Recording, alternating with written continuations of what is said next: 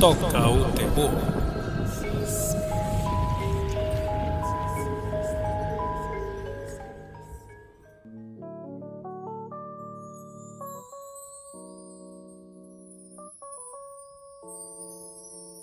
Olá, ouvintes! Estamos começando mais um programa Toca o Terror aqui na rádio Freicaneca FM 101.5, sua dose semanal de informações a respeito do gênero horror, ficção científica e adjacências. Eu sou Jarmerson de Lima e aqui ao meu lado, J. Bosco. Oswaldo Neto. Geraldo de Fraga.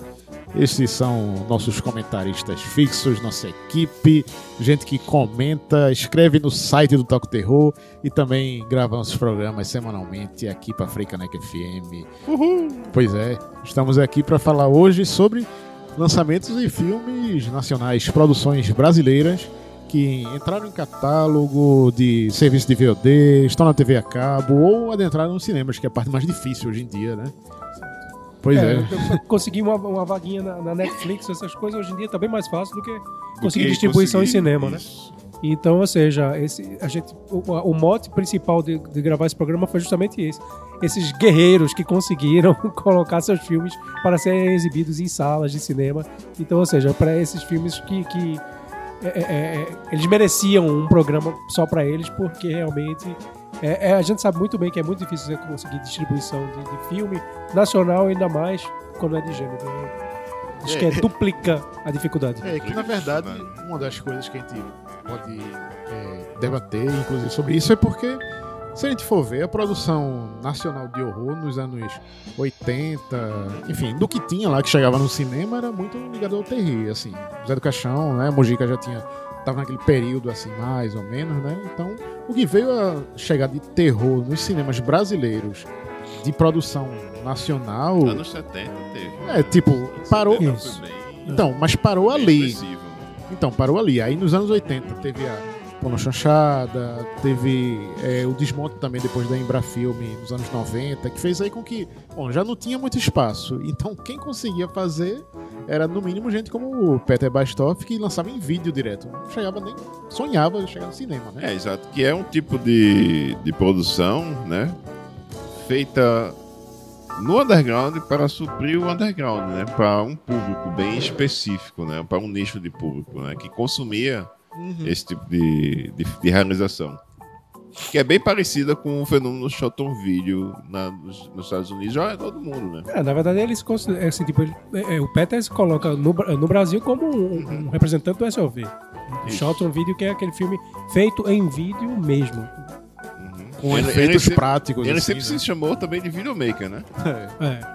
Mas aí. Desde anos aquilo- 90. Mas aí é aquilo, tirando também essa produção de, de Peter, a gente viu também muitos curtas, muita produção desses aí, mas que também não chegava aos cinemas por motivos óbvios, porque ah, é curta, ah, porque só circula em festival. Então, se a gente for considerar realmente. É porque é feito no quintal. é, se a gente for ver realmente produção de terror mesmo brasileiro, só começou a ganhar as telas de cinema nessa última década. Sim. Nesses últimos 10 anos, foi quando a gente viu finalmente o voltar, filme- né? O é, filme brasileiro de. de Acho que um dos primeiros voltar. filmes brasileiros que, que chegaram ao cinema que mexiam com o sobrenatural foi o filme lá com a Sandy, né? Sim, ele conseguiu uma distribuição boa. Pois é, acho que foi um dos primeiros, assim, tipo, a retomada do cinema de horror nacional, acho que começou por ali. Uhum. Aí depois a gente conseguiu ver algumas, uma, uma outra, assim, tipo... É, Fábulas Negras, assim, mesmo assim, com uma distribuição limitada, mas conseguiu É, você vê cinema, que, que né? Fábulas Negras já é o, é- é o quarto filme de, de, Foi, de exatamente. Rodrigo, ou seja, três filmes que eh, passavam no cinema, mas passavam no festival. Não conseguia distribuição. Fábulas. Negras conseguiu uma distribuição pequena, mas conseguiu. O- o- o Mata Negra conseguiu também uma distribuição que foi no finalzinho do ano passado, pro começo desse Exato, ano. é. Mas é uma bem modesta, entendeu? E agora a gente tá vendo filmes que já estão conseguindo uma distribuição um pouco maior, como é o caso agora mesmo do, do, do, do Clube dos Canibais. É, no, no caso de Clube dos Canibais, ainda é mais interessante porque a gente fez um, inclusive, participou de um debate na pré-estreia do filme aqui no São Luís. O diretor Guto Parente estava junto, a gente fez uma entrevista com ele, saiu há dois programas atrás aqui, inclusive. E ele estava falando que é um projeto até antigo, né? É para você ver como é o método de produção, é, o método de produção do cineasta brasileiro, assim, que realmente precisa de editais para fazer um longa, porque, pô, você precisa pagar o elenco, você precisa pagar o maquiador, o câmera, o técnico, toda a galera que tá trabalhando no filme. Isso, pô. você, você quer dar um, su- um suporte, né? É aquela coisa, você quer que todo mundo receba o seu justo, né? Pelo seu trabalho, né? Esse negócio de ficar trabalhando por brodagem é em, em outro, em outra área. São pessoas...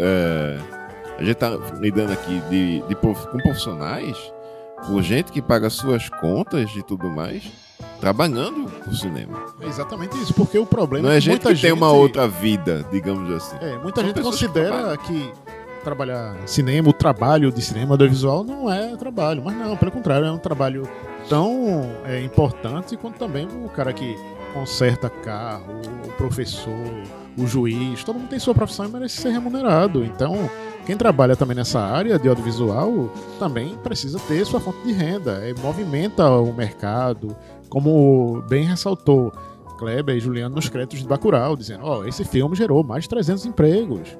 E é justamente isso aí, é você saber que a indústria audiovisual, a indústria criativa, também é uma fonte de, de renda e sustento para muita gente, não é Você só... vê, pô, como é chama? Um curtazinho que a gente faz. Um curta. Não, é nem um longo, eu tô falando de um curta. Um curta-metragem, Uhum. como a gente fez com, com, no caso, meus curtas. Domingos e Ultra, Última Poela. Pô, isso aí a gente pode envolver, ou curtas que eu participei.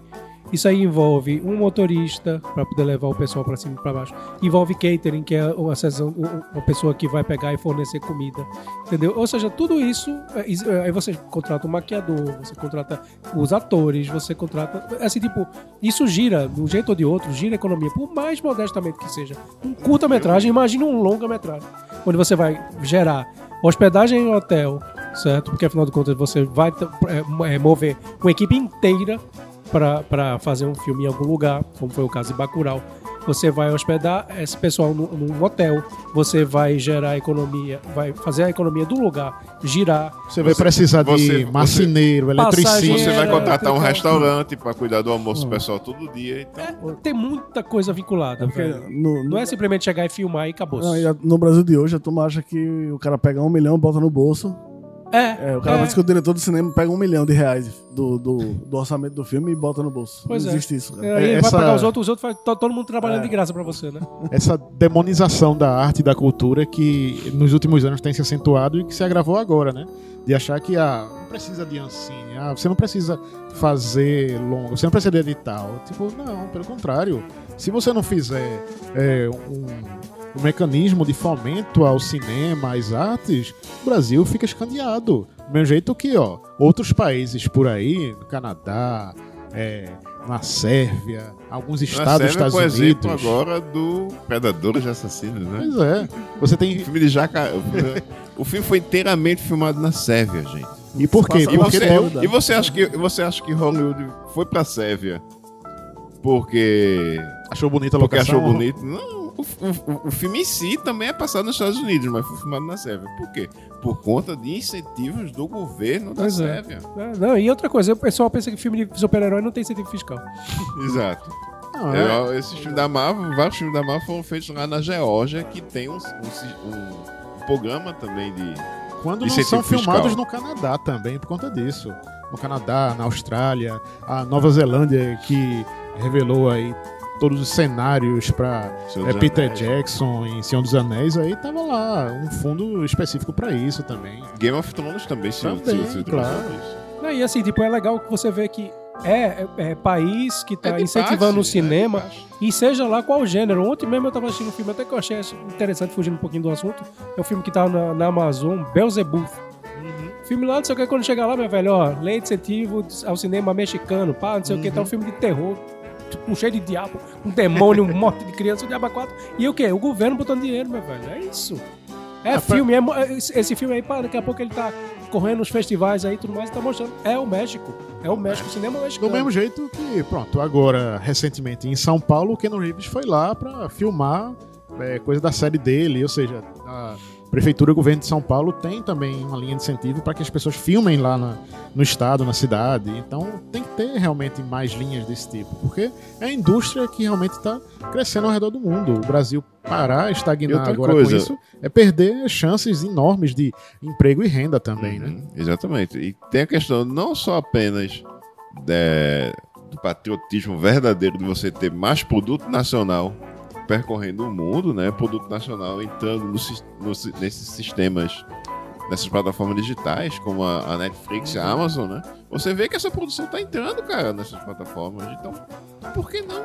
Pois é, é essa coisa que a gente tava falando de o Clube dos Canibais. O E Clube dos também trazer Canibais, mais produções estrangeiras pra cá. É. O Clube dos Canibais, como eu tava falando anteriormente, ele começou em 2014, teve essa produção, pós-produção e ficou basicamente um ano esperando ter uma chance de lançamento no cinema, depois de já ter passado, inclusive, em festivais internacionais e ter entrado em plataforma de vídeo on demand em outros países. Ou seja, o, o realizador brasileiro ainda consegue ter mais espaço, às vezes, fora daqui do que dentro do próprio mercado, né? Que Uhum. tem uma, um- um- uma concorrência desleal nos cinemas. O mesmo problema com outro filme que também tá pra estrear agora, que é O Morto Não Fala.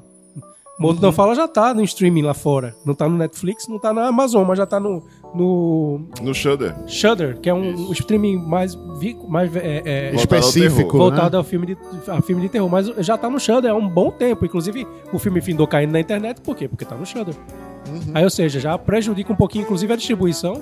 Porque tem gente Já que já prejudica a, o- a arrecadação do A arrecadação filme do filme brasileiros. Mas É, é, outra- tipo... Outra coisa também que prejudicou, no caso, o Clube dos Canibais, é que colocaram pra eles uma classificação indicativa de 18 anos.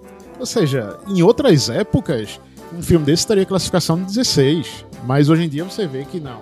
Quem tá ali no Ministério da Justiça tá lá com outro olhar e pode pegar o filme e classificar. Não, não, tem muita violência, tem, tem cenas de sexo. Não são sexo explícito. Não. São cenas de. Não, que você vê em sexo, novela, velho. Tem série, de série sexo, da, é. minissérie da Globo passa isso. E até porque, se for comparar, o Animal Cordial, que é o filme da Gabriela Amaral, que foi lançado há dois anos atrás, também tem sangue, violência, sexo e teve classificação de 16 anos. Então, teve o azar de ter caído numa época em que pessoal da classificação indicativa do Ministério atual é mais conservador, né? Infelizmente, limita ainda mais o mercado e faz com que mais gente deixe de assistir a um filme desse. E, no caso, assim, é, o Clube dos Canibais, assim, é uma ótima oportunidade de ver. Filme que tem essa dose aí de sátira política, tem essa coisa do canibalismo, óbvio, tem um nome, né? Mas Muito humor negro. é que ele brinca realmente com essas convenções, mas não é de uma forma caricata. É um filme bem mais sagaz do que pode parecer de acordo com a divulgação e tudo mais, né? A gente também pode, claro, a gente falou de Morto Não Fala e Geraldo pode falar também de Morto Não Fala, que foi um filme que é, acabou de estrear, né? Então, Morto Não Fala é o primeiro longa-metragem de Denison Denison Ramalho, que é, a gente sempre citou ele no Toque Terror por conta dos curtas, né? O Amor Só de, Amor Só de Mãe E e Ninjas. Ninjas. É, é um filme que tem um elenco bem Global. global, né? Daniel de Oliveira, Fabiola Nascimento, Ah, Marco Rica. Marco Rica. E é um filme que conta a história de um cara que tá trabalhando no necrotério e tem esse poder de falar com os mortos. Mas aí ele né, tem algumas restrições ele quebra uma dessas restrições para e uso próprio, né? Ele recebe uma informação do além que deveria ficar ali, mas ele usa para resolver um problema pessoal e aí desencadeia uma história clássica de assombração. E assim, é um filme que eu gostei muito, a forma como foi mostrado a, a periferia de São Paulo. E tem uma, uma crítica, né? Se você quiser mais informações, né? informações Aham. Mais completas, no tocoterror.com tem a nossa resenha lá. Pois é, Morto Não Fala também. É, tá aí um dos representantes, assim, guerreiros do cinema nacional que adentrou nas salas de cinema. Bom, vamos aqui ao intervalo e daqui a pouco a gente tá de volta com o programa Toca o Terror.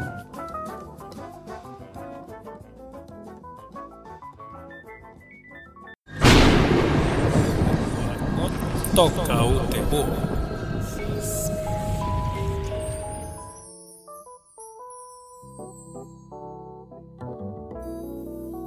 Já estamos de volta com o programa Toca o Terror aqui na rádio Freicaneca FM 101.5, semanalmente, onde a gente fala aí sobre temas relacionados ao horror.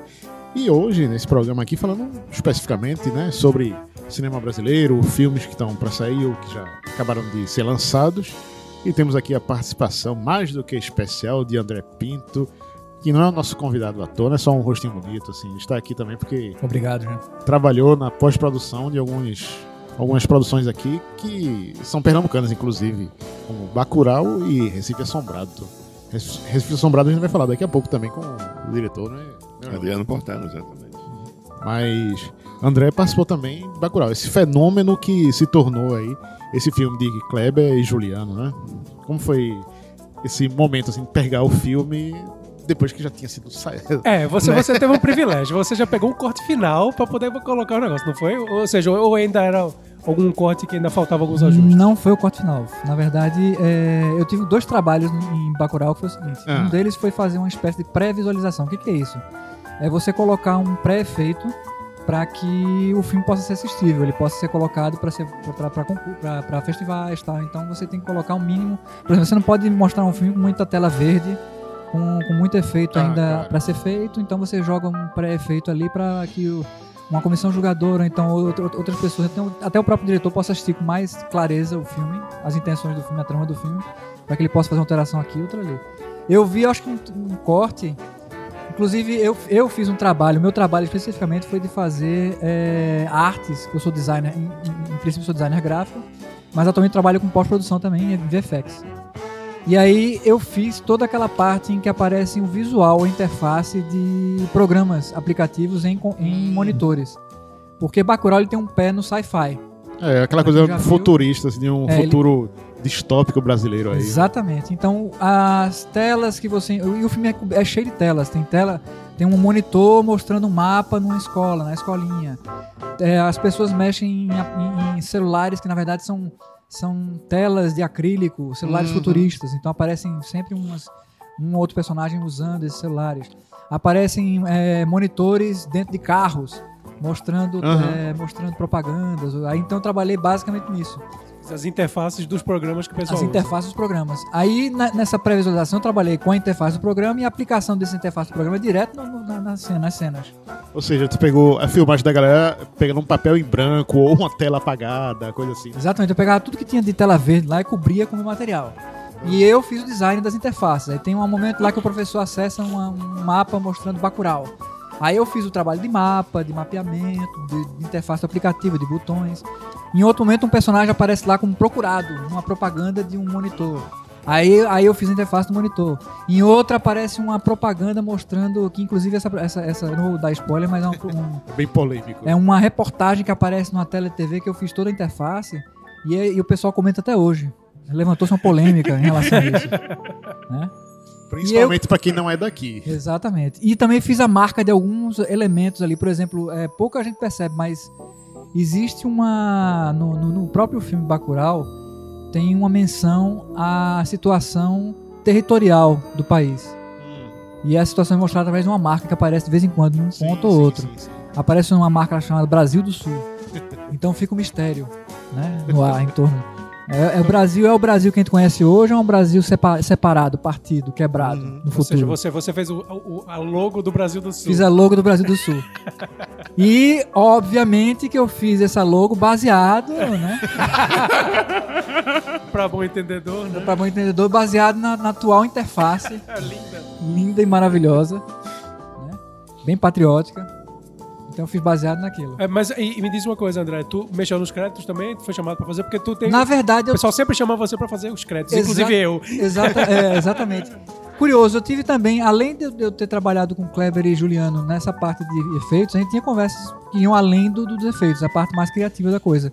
Por exemplo, a gente tava pensando muito em John Carpenter, Sim. e aí, em determinado momento, o Kleber e Juliano falaram assim: e a fonte carpentiana? Se a gente usasse uma fonte. Aí eu fui logo atrás, ó, é só vocês verem. Aí eu mostrei pra eles: The Live, É. Prince, of- Prince of The Darkness. Thing. Aham. É, ele tem uma fonte bem característica, que é uma fonte até usada em sci-fi, muito hoje em dia. Até hoje o pessoal usa, que é uma fonte levemente serifada. Sim. Então eles usaram, eles pegaram. Eu peguei essa fonte pra eles, trabalhei um pouquinho, joguei pra eles colocarem como teste na, na, na- na- na inicial.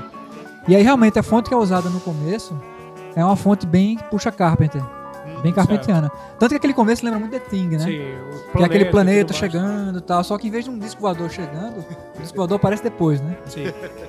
Isso é bem interessante. E além disso, a gente discutiu algum- alguns planos. Por exemplo, aquela história de você fazer uma fusão a lá Star Wars.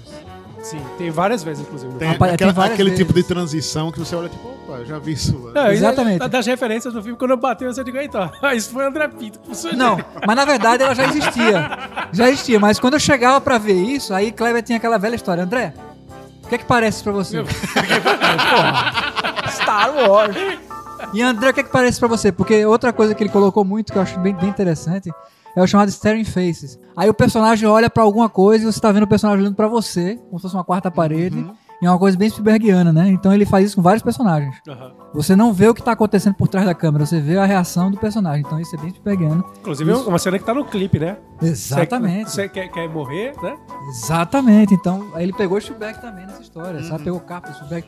E eu tenho uma coisa, uma coisa minha que eu até vou divulgar aqui, que foi uma sugestão minha. Colocar o grito do Wilhelm no filme. Pois é, eu isso é- perguntei, por que não coloca o grito do Wilhelm nessa cena aqui? Explica, é, explica, vai explicar pra, pra, Explica pra- o que é que tem, tem várias coisas assim, tipo, é, tem até um Wikipedia só de filmes que tem esse tipo de grito vai- não, vamos colocar esse grito aqui na edição do programa pra É. você escutar agora. Esse, é o Pronto. esse aqui é o grito. O interessante é que esse grito do Wilhelm, até minhas filhas cansam de ver e apontam pra mim quando ocorre o grito do Wilhelm num filme da Marvel, num filme da DC, num filme de, de- de- de- de- Qualquer filme de Spielberg tem. É porque, é, veja só, o, o que é o, o grito de Wilhelm? É, é um O banco de áudio. inclusive, é um banco de áudio. É o nome do personagem que morre numa cena É, desse num filme. filme Faroeste das antigas. Das Usa bem antigas. antigão, em que o pessoal pega e usa esse grito em várias cenas. Assim, tipo, toda vez que alguém, um sonoplasta, tá montando o filme e tudo mais, tá- começa uma cena de batalha e tudo mais tal. Alguém grita, você vai ouvir. É esse, é o mesmo grito sempre. E inclusive o cara que cuida do som de, de Star Wars, né? Também já usou diversas vezes. E em todos os filmes de Indiana Jones ele também usou isso. Exatamente. Todos os filmes de Peter virou- Jackson. Virou uma, É. uma, uma- uma brincadeira. Piada, Virou uma uma, piada piada interna. cinéfila. Saca? Tipo, aí, ou seja, é, é comum você usar tudo mais e tal. Inclusive, eu usei. em, em última poela, quando, quando. Na cena de domingos, eu usei. Aham, aham. Pronto, esse é o grito do Wilhelm, que é um, quase uma assinatura de, de, de- de mixer de som, de pessoas que trabalham com som. de- de- de- E é um grito de desespero de morte, que é um É. grito horroroso. É, é um grito masculino, mas parece um que puxa para o feminino. É, puxa pro, É quando você tá. num- É um negócio tão desesperado que é um personagem masculino morrendo, mas ele puxa pro, pro um, um falsete, né? Exatamente, um falsete. E, e só, pra, só pra fechar, outro, outro som famoso é o chamado Castle Thunder, que o pessoal usava muito em filme de Castelo Assombrado. Tal, tal. Sim. Que é outra coisa que usam. Mas não, não, não, não forcei o pessoal a usar em Bacurau. Faltou, faltou. Porque não, teve tempestade em Em, em Bacurau. Bacurau 2, de repente. Quem sabe? E chegasse a ter contato também com o pessoal na hora lá. No caso de VFX, eu, eu, eu trabalhei em conjunto com uma equipe que eu acho que Kleber tinha trabalhado antes na França, num escritório francês. E aí é, eu, meio que interagia com eles eventualmente, porque na verdade tem que mandar todo o material final pra eles, pra eles trabalharem lá e tal. Me fugiu o nome do, do escritório e tal. E aí eles fizeram todo o resto de material. Eles fizeram inclusive. Ah, uma coisa interessante. é, a gente tava em dúvida no, em Bacurau se colocava a interface dos celulares. Porque eles mal aparecem no, no- no filme. Ele aparece muito rapidamente, mas ainda Sim. assim no final colocou. Se você percebe que tem umas, algumas coisinhas coloridinhas, interativas ali rolando. Uhum. Entendeu? Aí eu achei interessante. Eu achei interessante porque o Bacurau teve uma dose de efeitos visuais um pouco acima da média da pro- produção nacional, sabe? Mesmo porque pede. É um filme que puxa muito o gênero. E é massa que, tipo, ao mesmo tempo que tem tanta, mal se percebe, né? Assim, tipo, por Exatamente. exemplo, quando a gente fica falando, não, é, é, é, André falando, não, VFX, não sei o que tal. Aí você fica pensando, e tem. Isso é que é massa, que o saca? pessoal- que o pessoal pensa muito no VF VFX, né? Efeito visual, como criatura de CGI, essas coisas. né? Exato. Exatamente. Mas eu vou dizer, tem uma, tem uma cena que usa-se uma prótese. E essa prótese é uma coisa muito curiosa. Ele geralmente é uma prótese que você monta e desmonta. Uhum. Que também é usado, foi usado em Midsommar. Foi usada a mesma, a mesma, mesma técnica de prótese que foi usada em Bacurau, foi usada em Midsommar. E ali é, é engraçado. Você for, quando for assistir Bacurau, você depois você, você curte algo além do próprio filme, curte efeitos e tal. Essa prótese você monta e desmonta ela, você bota um espoleta, ela explode, depois você pode remontá-la e usar de novo. Sim. É bem legal isso. Eu achei bem interessante isso. Tanto que depois que terminou o filme, eu saí atrás do pessoal de Kleber e Juliano pra ver se eu queria. Ó, alguém pode. Essa cabeça pode ser comprada. Me deu uma vontade muito grande de adquirir algo, algo como aquele, sabe? Pra fazer um filme. Mas isso pode ser considerado apologia à violência, né? Ah, é só pra fazer. É arte, pô. É arte. Não, eu fico Para pensando, todo mundo que... artísticos. Todo mundo que reclama aí de que, ah, porque Bacurau é muito violento, não sei o quê, e todos os filmes que saem de E o filme Hollywood. americano. pô? Exatamente, todos os filmes de Hollywood que saem por aí, e quando você vê morte em série por aí e tudo mais, tipo, isso também não é violento? Quem, quem tá reclamando da violência em Bacurau é porque tá se, É se- porque- se doendo. É, exatamente. digamos, digamos assim que. Civil, né? É, carapuça civil. A carapuça, a civil. carapuça civil, pra você se identificar com aqueles nazistas safados. Exatamente. Ó, André, mas aproveitando aqui, já ficando como um gancho para o próximo bloco, fala pra gente aí o que, é que você fez em O Recife Assombrado, que é um filme que brevemente também estará sendo lançado aqui. Pronto, esse assombrado eu tive dois papéis. Eu trabalhei como designer gráfico, fiz os cartazes e fiz a marca do. do- não, é, do- fiz os teasers e os cartazes, que estão começando a ser divulgados agora. Sim, sim. Fiz a marca do Recife Assombrado, que remete. Era uma coisa que eles pediram assim para remeter ao, ao, ao próprio Recife. Porque todo o clima do, da, da- da- Eu acho interessante esse filme por mostrar realmente o Recife como um palco. Porque Recife é considerada a cidade mais assombrada do país, né? Verdade. Não sei se é uma questão de mega, me- megalomania Pra variar, pra variar, a gente é sempre o maior alguma é, sempre coisa. maior em tudo, né? Então, é, a marca que eu fiz, o logotipo que eu fiz, remete àquelas, aquele gradil de portões de casas Uhum. antigas, de casario antigo. Então, eu fiz algo parecido com isso. E também trabalhei na parte pós-produção em, em duas cenas, é, que é o tipo de efeito que eu gosto muito de fazer, que é o chamado muzzle shot. Em que você coloca é, o pipoco das, pipoco das pistolas de armas, tal, de revólveres e o sangue Ah, sim. estourando, Ah, entendeu? vai fazer o sangue digital. Sangue digital, exatamente. Aí eu fiz esse, esse trecho, já, já finalizei tudo e enviei. Eu sou contra. Eu sei, eu sei que é preferível você usar de verdade, assim, é, é, espoleta, É tudo. mais barato hoje em dia, né? Tranquilo, E- tranquilo. E outra coisa, é mais Criar prático também, né? É mais também, né? prático também, porque afinal de contas a gente sabe que nem sempre o, o negócio vai funcionar direito. Então, ou seja, se você tá na, na correria de uma- ah, tem uma cena, a camisa do cara, aí você pá, aí, ou seja, aí o sangue não vem daquele jeito que você queria.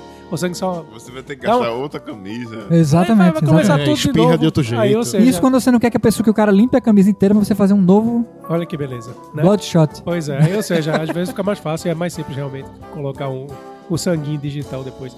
Mas é, acontece. É isso Acontece. Mas, mas que mais? Fora, fora isso. Basicamente isso. eu fiz E aí isso. você tá dizendo Ah, e que- tem outra coisa. Eu, fiz, eu também é, fiz uma- um motion design, porque eu trabalho com motion design. Na verdade, eu, eu faço através da minha. Eu faço através da minha produtora, Canto, Canto de Olho Filmes. Vou logo divulgando aqui. Olha aí, o jabá. O Jabá, que tá trabalhando atualmente com pós-produção também, não só com conteúdo, mas com pós-produção em cinema. E fiz os créditos é, aí. iniciais, as cartelas iniciais e finais. eu bem. tenho trabalhado muito com isso também. E vou trabalhar mais agora. Tem mais duas produções que eu vou estar envolvido. Aí tá certo. E basicamente isso. E o motion design que eu fiz, o trabalho de motion design, foi basicamente aqueles sabe aquelas informações que aparecem de celular? Que aparecem na Sim, tela? sim, os balãozinhos, tipo Os balãozinhos. o, o- o WhatsApp na tela. Exatamente, Certo, o WhatsApp da tela. Só que não é só isso, você tem que fazer ele todo com uma textura que combine com o ambiente, com o cenário, que não atrapalhe o cenário, ao mesmo tempo que você pareça que tá saindo de um celular. Então tem toda uma textura de celular, Sim, de, sim, sim. de LED, uma coisa assim, tem todo um trabalhinho. Muito bem. basicamente isso. Pronto, então daqui a pouco a gente fala com o diretor do filme, Adriano Portela, sobre Recife Assombrado, dando continuidade aqui à conversa que a gente iniciou com o André nesse bloco. E obrigado pela participação, André. Obrigado Mais a uma vocês. vez. Mais Obrigado, uma Daniel. vez aqui com a gente. Valeu, meu velho. Valeu, cara. Vamos agora a um intervalo e daqui a pouco voltamos com o programa Toca o Terror.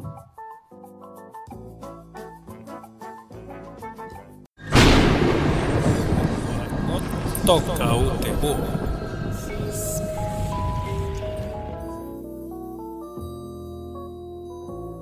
Este aqui é o programa Toca o Terror na rádio Frei Caneca FM 101.5, falando semanalmente de coisas relacionadas ao universo do horror. No bloco anterior, a gente estava aqui com o André Pinto, que estava falando do seu trabalho em Bacurau, e no longa Recife Assombrado, que está para estrear mês que vem. Adriano Portela é o diretor do filme e que vai conversar agora com a gente. Então, boa noite, Adriano. Obrigado por ter, por ter atendido aqui nossos pedidos de entrevista para falar aqui sobre o filme.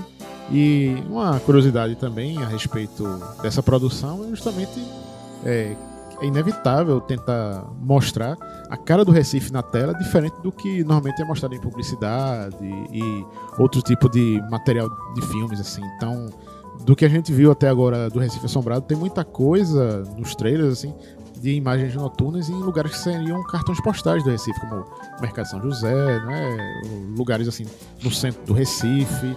Como foi exatamente esse tipo de produção e filmagem no Recife que a gente não está acostumado a ver, pelo menos durante a noite, ou que pelo menos o público não tem coragem de andar à noite, né?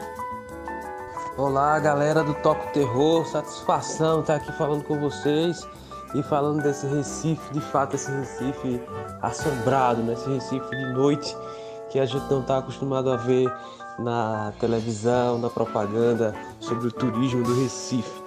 Enfim, o Recife assombrado, o Recife é a grande personagem do, do nosso filme e é muito bom poder mostrar esse lado noturno da nossa cidade, né? Porque todo mundo pensa muito aqui no sol, na praia, no frevo, mas e quando anoitece? E quando escurece? O Gilberto Freire traz essa oralidade aí, veio, que veio essa história que veio da oralidade e que ele cataloga meio por meio de ficção, no Assombrações do Recife Velho, as histórias também do Carneiro Vilela, Jaime Gris e tantos outros. Mas é um Recife que a gente sabe que tem essa atmosfera sombria, mal assombrada, aquela história que a avó contou, que o avô contou, dos causos e contos então é nesse universo, nessa homenagem também a Gilberto Freire, que a gente bebe e cria um roteiro original que conta essa história toda que se passa na cidade, cidade o grande palco, a Cruz do Patrão ali também é um dos pontos altos aí do nosso do nosso filme. E o filme está tendo um carisma tão grande com o público, inclusive com os órgãos públicos, né? A própria prefeitura está apoiando a gente no filme, apesar da gente falar do Recife mal assombrado, ela é uma é, a prefeitura é um dos parceiros, uma das empresas parceiras do, do filme. E o Recife vive essa história de turismo hoje mal assombrado. Né? Tem um passeio pela rua, tem um passeio no barco, né? no rio ali do catamarã. E é a cidade respirando a assombração e a gente quer transformar ela de fato na capital mais mal assombrada do Brasil. Então, Adriano, como a gente vê, como a gente viu no trailer, na verdade, é, o, o filme do Recife Assombrado traz uma história inédita mas que envolve aí de várias maneiras as muitas lendas do Recife.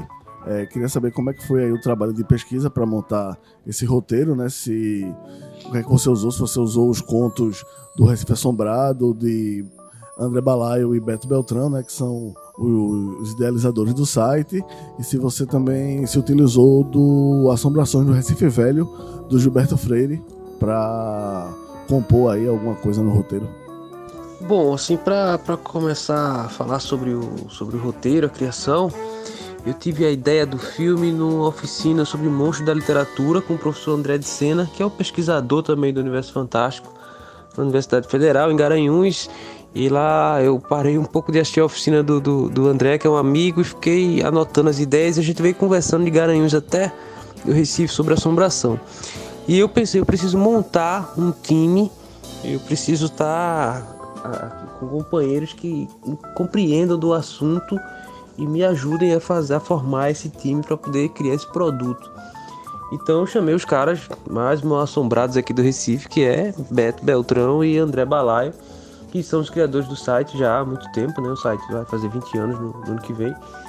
E nós montamos esse time de roteiristas, fizemos vários brainstorms, foi praticamente um mês conversando sobre assombração a gente se reunia na produtora, eu, Beto, Balaio, Ulisses Brandão, que é o produtor executivo, e Tauano Show, que é diretor de produção. E passamos praticamente um mês, quase todos os dias, conversando sobre assombração, é, conversando sobre filmes, fazendo a escaleta de, de filmes que a gente achava que dialogava, assistindo filmes que a gente viu que fez sucesso e filmes que não fez sucesso, inclusive nacional, para ver onde é que a gente, é, como a gente poderia errar menos, né? Então a gente dialogou bastante e os meninos iam para esse brainstorm, a gente passava várias ideias, eles iam para casa, escreviam, escreviam, depois voltava, trazia pra gente, aí eu mudava algumas coisas, e assim, não, vamos para assim, vamos assado. O produtor executivo dizia, ah, mas com isso aqui vai gastar muito, vamos por esse caminho. Então a gente foi dialogando bem nesses brainstorms até construir o roteiro. E na segunda etapa, o, o Ulisses Brandão e o Bruno Antônio, que é roteirista da Vilcine, né, o cara também fanático pela, pela temática, entraram no time também, de fato, para escrever. E a gente soma aí com quatro roteiristas e esse brainstorm comigo e com o Tauano Shua. Queria saber se foi intencional, né, você ter visto é, digamos assim, essa fatia de mercado menos atendida pelo horror nacional hoje em dia, que no caso é o público mais juvenil. que é o público que, que vai loto o cinema para assistir é, It, It 2, A Freira, Invocação do Mal e seus derivados. Olha, eu sempre fui um cara que gostei muito, fui muito apaixonado por essa temática do, do fantástico e da assombração aqui no Recife. Meu primeiro curta foi nessa temática. Eu tenho também um documentário sobre a menina sem nome, que ganhou alguns prêmios, passou em vários festivais. Um último prenúncio que segue nessa linha.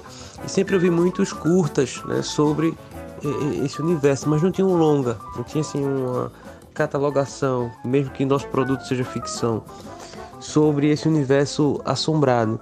E de fato, é, essa linha do terror, a gente também fez uma pesquisa. Quando eu cheguei com essa ideia né, para a produção executiva, produção executiva, vamos fazer também um roteiro baseado numa pesquisa. Vamos ver o que é que o público gosta, o que é que o público está inserido, a, a época, os personagens, o que, é que a galera tá vendo. A gente começou a fatiar também esse mercado né, do público pegando esse, esse gancho dos filmes de terror, do It, da Freire e todos os outros. Então a gente meio que juntou, uniu aí o útil ao agradável e essa vontade de fazer esse filme. E talvez a gente esteja dando muita sorte, porque a temática da assombração ela agrada, parece que vários públicos, né? Desde o mais novo ao mais velho, é, é um tema que parece encantar todas as faixas. É, queria, assim, tipo, saber como é que tá o, o esquema de cronograma. Fala aí, é, é, como é que tá, em que ponto tá o, o, o, filme, o Recife Assombrado? Ele já tá na pós, tá na... É, o que que falta aí para até o lançamento que tá previsto para novembro, não é? Fala aí pra gente um pouquinho do processo e o que que tá faltando aí para botar esse filme no, no, no mercado. O filme está nos seus ajustes finais, coisa pouca, pouca, pouca, né? Assim, a gente está no, no, nos tapinhas finais aí. E esse time também, essa equipe de, de pós, faz parte daquele time que eu falei que precisava montar, da galera que entende, que sabe do negócio. Por exemplo, o nosso coordenador de pós e, e color grade é o Henrique Spencer, né? Que é fãzão também desse universo. O André Pinto, como estava aqui há pouco, ele está nos efeitos especiais do filme. É, então tô, todo mundo tá uma equipe muito forte desse universo assombrado. A gente está no finalzinho, no finalzinho, e já estamos com a pré-estreia marcada aí para dia 18 de novembro no Cinema São Luís, à noite. E a estreia em todos os cinemas, né, dia 21 de novembro. Estamos, na verdade, agora ansiosos para lançar o filme e estamos nesse mês de divulgação e de, ações de marketing, né, para chamar a galera aí pro filme. Adriano, é, por ser também uma produção pernambucana que, enfim, já tem toda uma expectativa a respeito do cinema daqui que é feito, como é que você vê também essa inserção no gênero horror que, pelo menos no cinema pernambucano, não teve ainda nenhum longa assim desse gênero, assim, pelo menos assumidamente então, para o mercado brasileiro e, no caso, no contexto atual, como é que você considera o Recife Assombrado, esse filme que está sendo lançado aí mês que vem? Esse filme ele parece ser um produto que todo mundo queria ver já na tela há muito tempo. Todo mundo queria até fazer, produzir, mas assim, ninguém nunca bateu o pé assim, vou fazer o filme do Recife Assombrado em que foi esse processo que eu bati o pé e disse vamos fazer, vamos fazer de todo jeito e cheguei para a produção executiva e vamos elaborar projeto, vamos colocar na Ancine e demos muita sorte. Eu costumo dizer que a gente está dando muita sorte desde o começo do processo. Né?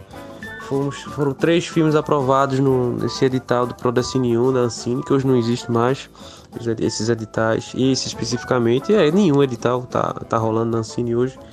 Foram três do Nordeste, foi o Recife Assombrado, é, Organismo de Jorge Pereira, inclusive Jorge Pereira é diretor assistente no filme comigo, e um de Fortaleza. Então esse é um filme que já tá, parece que é um filme que estava sendo esperado já, estava faltando só esse start. Então foi muito bom a gente assumir essa, essa temática, essa linha do horror, essa linha do terror, principalmente com o nome da cidade e começar falando da origem, né?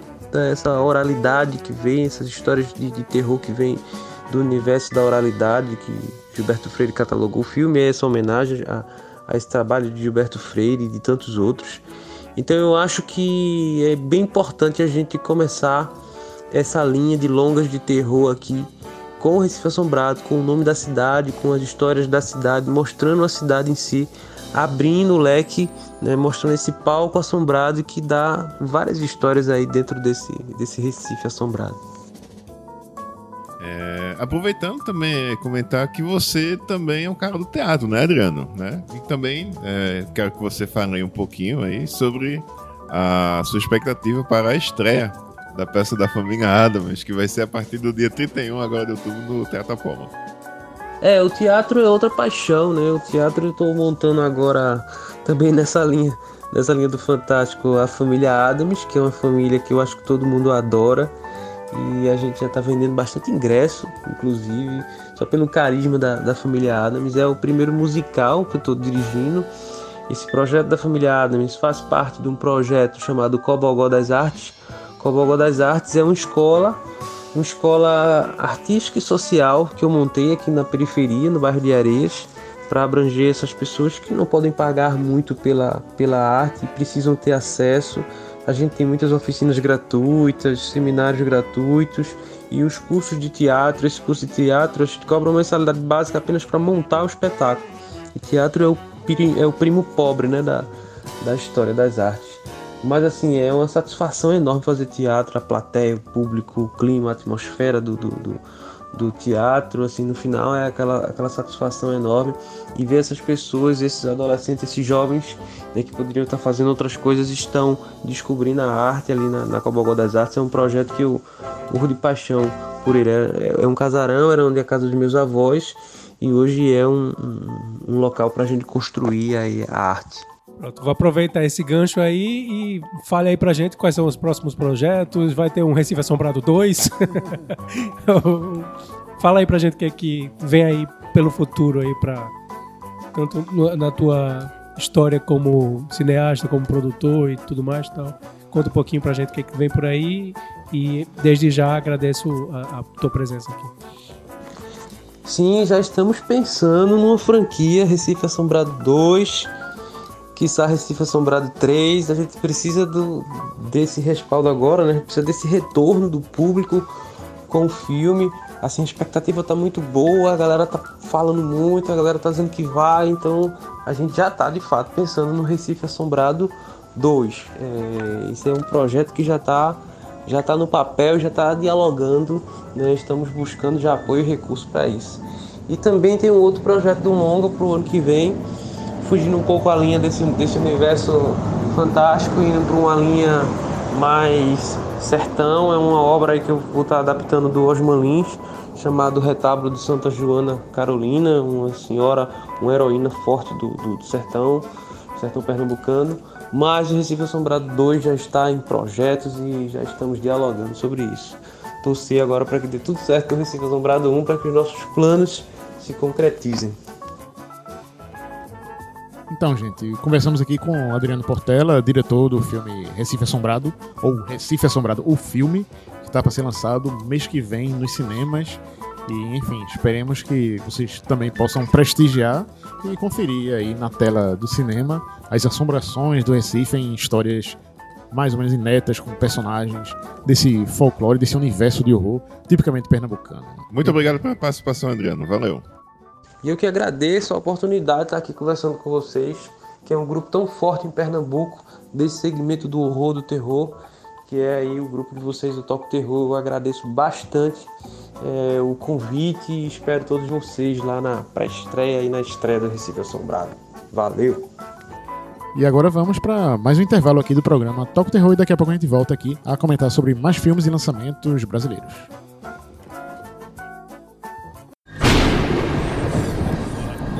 Toca o terror.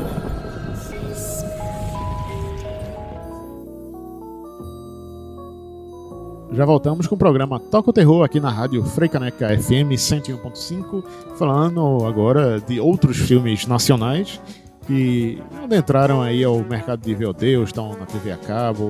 Tem muita produção brasileira, como a gente tinha falado, de gênero.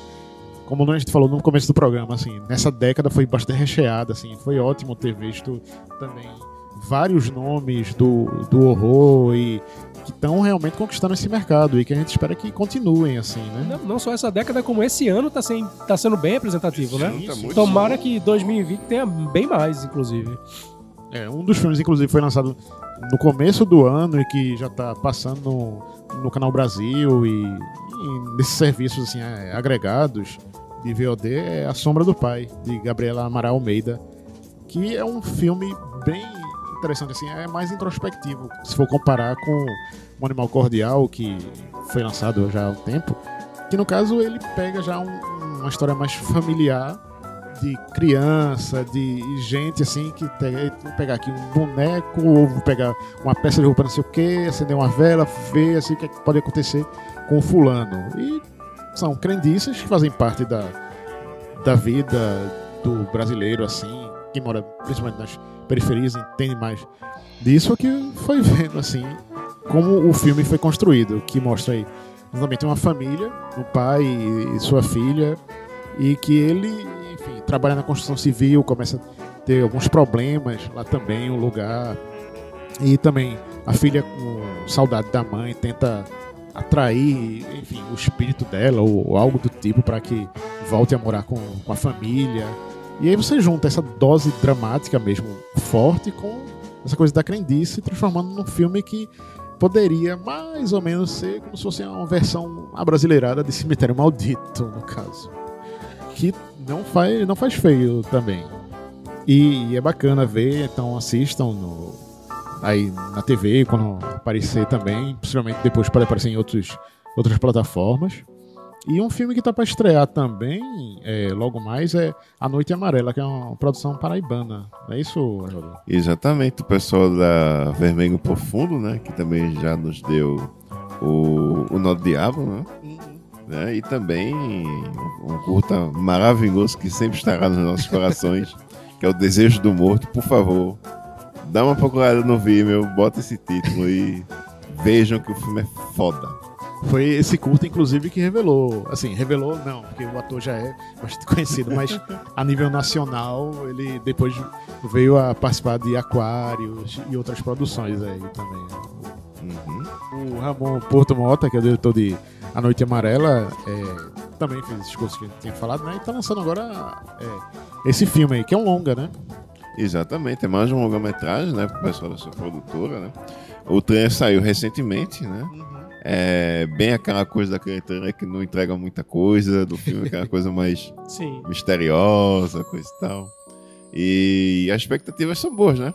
É, o cara tem um bom, um bom histórico aí, né? Exato. E assim, tipo, você vê, é, é aquele lance que a gente falou no primeiro bloco lá de chamar a gente e tudo mais, tá? Pô, por exemplo, o cara fazer um filme aqui na Paraíba e foi chamar o Christian Verardi lá do Rio Grande do Sul, lá. o cara vir pra aqui pra fazer uma ponta no filme, saca? Assim, tipo, ou seja, é massa isso, né, velho? Você vê que, que a galera tem essa interação, assim, tipo, ah, eu gosto daquele cara. Mais, aí vão lá. Vamos lá, vamos pegar o cara lá, vamos pagar a passagem dele, vamos pagar a hospedagem Pois é. e pagar o cachezinho dele, né? Que ninguém é de ferro, pô. Claro, claro. E aí, tipo, eu tô com uma expectativa legal, assim, tipo, o Christian fala desse filme com bastante carinho. É, tem, tem esse filme, tem o. o- o- o Três Histórias Estranhas 2, né? Três Histórias 2, enfim. É, é um longa. Assim, vamos recapitular um pouco. Em 2013, foi isso? Acho que é isso. é, por aí. Pronto, foi lançada uma compilação, uma antologia chamada Tanto é Três que, Histórias tanto é Estranhas. que foi o filme de abertura do Medonho. É. O primeiro O filme. primeiro, primeiro Festival Medonho, que pra É, quem não sabe é um festival que a gente faz aqui no Recife. Que a gente tira uma noite inteira passando um filme de terror. Maratonando, Uma é maratona sim. começa de 10 da noite até às 6 da manhã. Um filme com regada a cerveja e tudo se passava, no- não sei, nos outros, né, nas últimas edições, era num cinema pornô que a gente fazia isso. Mas os filmes não eram pornôs, eram de terror. E, e foi o primeiro, assim, tipo, o primeiro longa que a gente conseguiu pra passar, não foi? No, no primeiro Medonho Foi, foi, foi. o, esse Isso. 13 Foi histórias. uma estreia nacional, né? Filme nacional lá no- na nossa mostra. era uma coletânea de. de- era uma Diversos antologia com diversos realizadores, exatamente. Sim. Eram li- 13 realizadores, no caso. Inclusive, tinha, tinha Peter, tinha muita gente, Tinha né? Peter, tem a Christian, tem Felipe Guerra, Aham. tem. É, tipo, quem tem fez, uma é, quem fez curta de terror nos últimos Tava ali. anos, estava ali. Tava ali, Então, exatamente. E aí agora tá saindo a segunda edição, que é 13 histórias estranhas, que não, não tá com o nome 2, mas é o 2, não deixa de É, ser. exato. Que poderia ser também 13 outras histórias É, estranhas. mais Ou- 13 é, histórias. enfim. Isso. Mas como E é um o primeiro filme- é um teve uma filme que- distribuição tão ruim que eles, É. tipo, deixaram pra lá. Que acontece também no mercado internacional. Você vê Inclusive- filmes, inclusive- às vezes, que, tipo, foi lançado com um nome, depois muda e tal. Um, um curta que tá no Três Histórias, a gente também exibiu na nossa programação especial Sim. do Janela, Sim, que sim. é o Já Namorados do Claudio Aerovitch. Exatamente. Ele conseguiu a liberação e, e a gente passou um curta, E eu um segmento. Mas antes, aquele que antes, era o- antes o- de aparecer a história Sim, do sim, longa, sim. né? Entendeu? Não fez isso também com aquele ator que caiu do espaço, não? Também fez. Sim. Isso, foi isso, o filme de pé tá na- no primeiro longa, né? No, no filme anterior, Três Histórias Estranhas. Isso. E também teve outros filmes, É assim, como são organizado curtas, né? pelo Ricardo Giozzi, que também lida com efeitos. Ele, ele é o compilador, né? Da da Isso. história. Ou seja, ele recebeu o material dos curtas, deu um- É, o projeto é dele. uma, projeto uma é dele. edição, juntou tudo e, enfim, definiu a ordem. O projeto é dele. Sim. Teve um lançamento bem, bem tímido, passou É, em São Paulo. mais, mais um filme que não conseguiu uma, uma grande distribuição. né? Aham. Passa daquelas sessões de sábado de, de, de shopping center, de, de cinema de shopping center, essas coisas. É que, tipo, Ele passou, ele ficou é, mais. é um negócio uma meio- meio tentativa de é, distribuição, né? Foi basicamente o que, que o, o, o Mar Negro do, do, do Rodrigo. Mata. Negra também, Mata né? Negra. Isso. Mata Negra, no caso. É que foi um pouco isso, assim, algumas redes de distribuição tem aquele, é, aquele cantinho, aquele troco ali pra tipo, ó, a gente faz isso, ó, toda, toda semana a gente bota um filme aí. Que é um nacional, projeto da vitrine, tal. né? Da distribuidora vitrine, né? Não, na verdade, hoje em dia tem é, a Cinemark tem o- um projeto, que é Cinemark 7, o, o da vitrine tinha outro nome. Que era um projeto apoiado pela Petrobras. É. Como a Petrobras tirou o patrocínio, também o projeto acabou. Aí agora também a Pandora, que é distribuidora, também tá com um projeto desse com a Rede Cinépolis. Então, enfim, cada um deles é, tá vendo que, tipo, ó, a gente consegue uma distribuição maciça, mas a gente consegue esse cantinho pra vocês, pra pelo menos dizer que, tipo, ó, tá sendo lançado, ó, tá vendo? E aí, bom, não é o ideal, mas pelo É menos assim. nada. É, considerando a dificuldade que é concorrer com filme da Disney, filme da Marvel, É. filme do Coringa. Qualquer, né? qualquer vaguinha que você consiga já tá valendo, né? Porque aí acaba tendo uma audiência de público que não é só o fã do terror, mas gente que tá lá no shopping, tipo, opa, que filme é esse? Vamos lá ver. Pra, pra assim, tipo, passar um, assim, ampassando rapidamente, é, assim, tipo, filmes que estão entrando no streaming, que ou entraram recentemente também no streaming, tem o, Mal Nosso, que também, é, é, também tem o, o efeitos práticos do Rodrigo Aragão também, vai de volta a falar, vira e mexe de falar do Rodrigo. Mal Nosso entrou é, no Netflix, né, na Netflix. Condado Macabro entrou no... no- Na Amazon Prime. que é um filme até mais antigo, 2006, Pá, A gente, a 2016. gente passou também no Medonho. Medonho também a gente passou. E, e agora entrou nos streaming. É, é, Mais algum que vocês lembrem? É, tem o Segredo de Davi, né? Que tá no Canal Brasil, né? Canal Isso. Brasil, é, Canal Brasil tem é, o Segredo de Davi e qual foi o outro? O que, que Jamerson falou, né? Isso, a Sombra do Pai. A Sombra do Pai. Ou seja, tem. Vira e mexe tá conseguindo aí. Tipo, eu acho que. E a grande expectativa de filme mais. Com que, assim, tipo, talvez tenha uma distribuição maior agora, é esse filme novo que vai ser do Andrusha Waddington, né? É, o juízo. Que é com Fernanda Montenegro e tudo mais. É, é bem aquilo ali, ó. O cara que tem uma, uma produtora grande, aí chama uma atriz notadamente reconhecida, Fernanda Montenegro. Lima Duarte. Tem o elenco também que tem Lima Duarte. E tem Criolo. o Jangadeiro.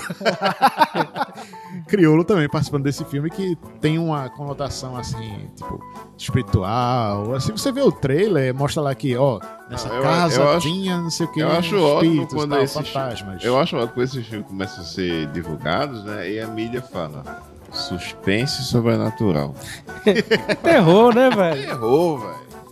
Ou seja, Os Inocentes também é o suspense sobrenatural. Pois é. Mas é aquilo, muita gente fica com receio de se associar diretamente ao horror, né? No caso, Andrew Watton, diretor consagrado e tudo mais, aí a galera fica naquele medo. Eita, se o filme não for bom, acho que é um suspense, um drama. Aí não, mas se for bom, tipo, pode puxar pro É um horror drama, também. drama né? sobrenatural. É, pois é. Enfim, são vários desses filmes aí. Sem falar também que vai sair um também chamado Macabro, que é inspirado num- numa história real dos irmãos necrófilos, que nos anos 90 foram acusados de assassinatos de mulheres na Serra dos Órgãos, em Nova Friburgo, lá no Rio de Janeiro. Essa história é cavernosa, viu? Vai virar É. filme, é? É. Pois é. O diretor é Marcos Prado e a estreia dele foi, ou tá sendo, né, na Mostra de Cinema de São Paulo. Então, depois de sair, né, pode ser que rode também em outros eventos. E aproveitando o gancho, né, da coisa de, de, de, de filmar casos reais, vem aí também o filme da Suzanne Richthofen, né? Eita, pois é. Não um, mas dois, Dois. serão filmados simultaneamente. É. E um com a, vers- com a visão dela e outro com a visão do irmão Cravinho lá, do, um dos Cravinhos que matou o cara. É, quando falaram disso aí, eu achei até, pô, tá aí, pode ser Uma interessante. proposta interessante, né? Mas não precisava ser dois longas, podia ser, ó, uma hora de filme, a visão de Suzane. A segunda É, hora do Pois é, filme, pra o levar a cara. gente pro cinema pra ver dois filmes. Fa- Fazer feito aquele é, é, de Serpente, né? Que Sim, sim. contava é, o filme de várias, várias visões. Pontos e de vista, assim, tipo, seria melhor. Dá pra, dá pra amarrar, né?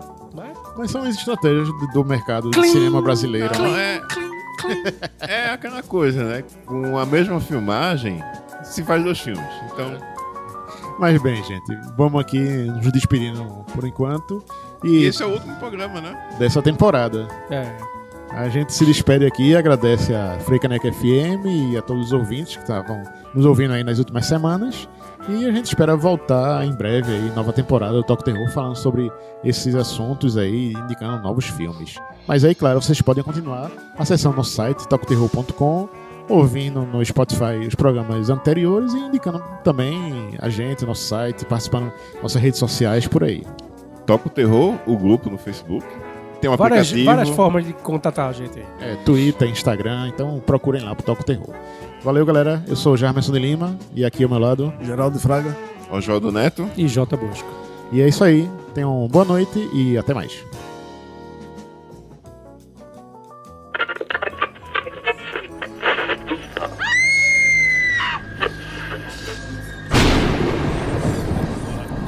Toca o terror.